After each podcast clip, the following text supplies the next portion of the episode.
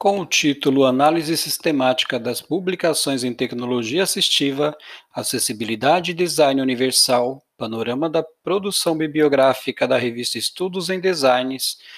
a autora Bruna da Silva Sures, juntamente com R. Melry e Fabiana Wolff, ponderam sobre a importância da Lei de Contratação de Deficientes nas empresas como ferramenta facilitadora da inclusão, juntamente com a tecnologia assistiva e as áreas que envolvem acessibilidade e design universal, bem como as inovações e tecnologias que, aliadas aos trabalhadores com deficiências e as empresas em que estão inseridos,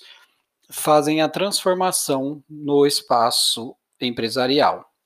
O artigo analisa publicações brasileiras para apresentar o panorama geral de produção acadêmica sobre as tendências e tecnologias de aplicação assistiva.